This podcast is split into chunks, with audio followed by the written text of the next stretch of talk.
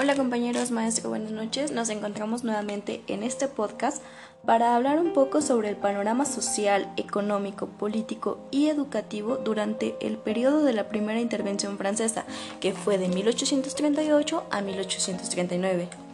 Bueno, en ese entonces Francia invade México y los cadetes del general de Santa Ana entran a una pastelería destrozándola por completo en 1838 esto hace que México y Francia se declaren la guerra, obligando a pagar la deuda. Con los barcos franceses bloqueando los puertos, dañaban seriamente la economía mexicana y hacían al país dependiente del contrabando a través de Texas.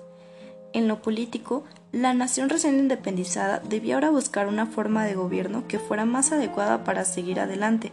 Los liberales y los conservadores mantuvieron a lo largo del siglo XIX una lucha para imponer su proyecto de nación, los liberales buscaban establecer una república federal cuyo territorio se dividiera en estados que se apegaran a una constitución general, pero que gozaran de autonomía para elaborar leyes propias como hoy en día lo hacemos.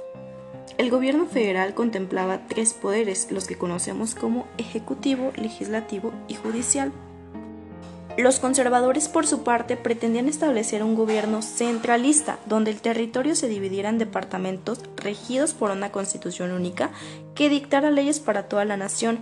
El gobierno centralista contemplaba cuatro poderes, ejecutivo, legislativo y judicial, y un cuarto poder conformado por hombres notables, que supervisaran a los demás poderes. Esta lucha entre conservadores y liberales mantuvo al país en una inestabilidad política.